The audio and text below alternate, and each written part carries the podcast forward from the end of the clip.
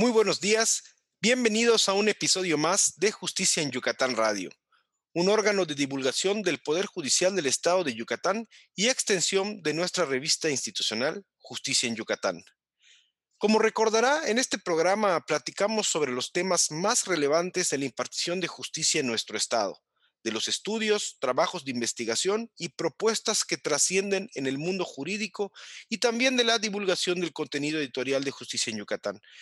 Es así que hoy le damos la más cordial bienvenida al licenciado Juan Daniel Porcayo González, conferencista y catedrático, coautor del artículo La desproporcionalidad de las penas en el sistema integral de justicia para adolescentes, en colaboración con la licenciada Cateri y Samara Castillo, ambos distinguidos profesionales del derecho del Estado de Morelos. Esta editorial, contenida en la más reciente edición de nuestra revista, misma que le recordamos puede encontrar en el micrositio www.poderjudicialyucatán.gov.mx diagonal publicaciones. Licenciado Juan Daniel, bienvenido, es un gusto que nos acompañes. Muchísimas gracias, te agradezco por la invitación. El agradecido soy yo, Juan Daniel, muchísimas gracias. En tu artículo se comenta que se ha observado que ante el incremento de las actividades delictivas, gran parte de ellas en lo que tiene que ver con el crimen organizado, Muchos de los participantes en la comisión de estos delitos graves se trata de adolescentes o menores de edad. ¿Qué nos podrías comentar al respecto? Así es. Bueno, pues primero tendríamos que iniciar eh, y remontarnos al año 2005, fecha en la cual el 12 de diciembre se reforma el artículo 18 constitucional y se crea a la par un sistema integral de justicia para adolescentes. Este sistema integral de justicia para adolescentes pues debía forzosamente regularse a través de una ley especial a la que nosotros denominaremos en lo subsecuente Ley Integral del Sistema de Justicia para Adolescentes. La peculiaridad que tiene esta ley es que a los adolescentes, para poder seguir un proceso de carácter penal, los divide en grupos etarios, que son tres. El primer grupo etario va desde los 12 a adolescentes menores de 14 años. Segundo grupo etario adolescentes de 14 años y menores de 16 años. Y tercer grupo etario, adolescentes de 16 años y menores de 18 años de edad. Esto para el efecto de que en caso de que se dictase una sentencia condenatoria por el delito que previamente formuló imputación el agente del Ministerio Público, se pudiera imponer una medida de protección. Aquí también tengo que hacer un paréntesis importante para poder adentrarnos de lleno a este, a este importante tema. Las medidas de protección que se pueden imponer a este grupo de adolescentes son muy distintas a los que pueden imponerse a los adultos. ¿Por qué? Porque en el primer grupo etario, por ejemplo, de ninguna manera se les puede imponer una medida de protección en caso de que se les llegue a encontrar responsables de la conducta delictiva. Al segundo grupo etario se les puede imponer como máximo una medida de protección de hasta tres años y al tercer grupo etario se les puede imponer una medida de protección de hasta cinco años. Pero estas medidas de protección o también medidas de privativas de la libertad son por la comisión de cualquier hecho delictivo. Al principio bien lo mencionabas, en los últimos años se ha dado el supuesto de que a los adolescentes los utiliza la delincuencia organizada para perpetrar diversos delitos de alto impacto llámese feminicidios, homicidios, secuestros, violaciones, delitos contra la salud, etc. Ahora bien, es necesario hacer una comparación entre este sistema de adolescentes con el sistema de adultos. ¿Por qué? Si nosotros nos vamos, por ejemplo, a nuestros códigos penales federales o a los códigos penales de las diversas entidades federativas, nos encontramos que en, estos, en estas leyes sustantivas se prevén tanto los tipos penales como la punibilidad que en su caso se les pudiera llegar a imponer a las personas que perpetraron dichos hechos. Ahora bien, pongámonos, pongamos de ejemplo el feminicidio. El feminicidio se sanciona en algunas entidades hasta con 70 años de prisión. Otras, en cambio, dicen su punibilidad va hasta los 60 años de prisión. La violación, por ejemplo, tiene una penalidad de hasta 20 años de prisión. El secuestro, hasta 80 años de prisión. esas penas son las que se le impondrían a los mayores de edad en caso de que un tribunal de enjuiciamiento los encuentre responsables de, de estos hechos delictivos. Sin embargo, en los adolescentes, de ninguna forma podría imponerse estas penas tan elevadas, porque en su caso nos tendríamos que remitir a la Ley Integral de Justicia para Adolescentes que previamente mencioné e imponerles las medidas de protección que aparecen ahí. Es decir, una nula pena al primer grupo etario, medida de protección, perdón, en el segundo grupo etario hasta tres años y en el tercer grupo etario cinco años, lo que a nuestro parecer denota una clara desproporcionalidad de las penas. Ahora bien, ¿qué es lo que han sostenido pues los diversos órganos jurisdiccionales especializados en la materia? Ellos dicen, a ver, no se les puede imponer una medida de protección tan alta partiendo de dos premisas. La primera, los adolescentes no tienen la capacidad de entender y comprender la gravedad de sus actos. Y la segunda premisa es, si tú les impones una medida de protección tan alta como las que están previstas en los códigos penales, esto atentaría de manera directa contra el interés superior del menor.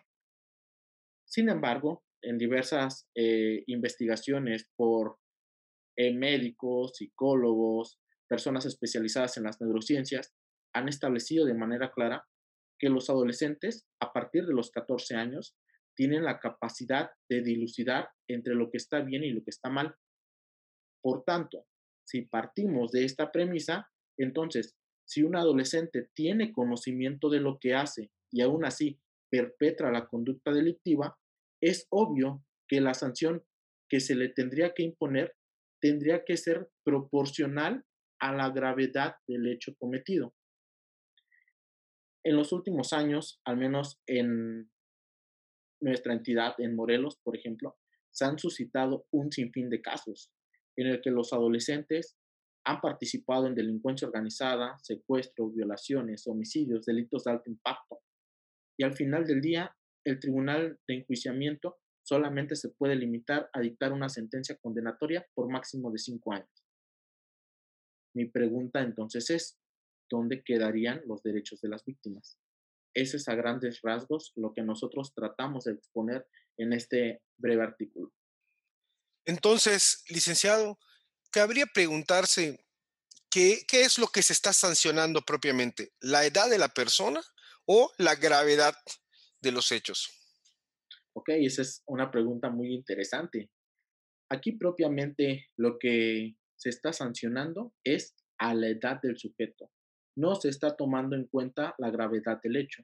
¿Por qué? Porque entonces yo les preguntaría a muchas personas que muy lamentablemente han sido víctimas o se han colocado en este tipo de supuestos.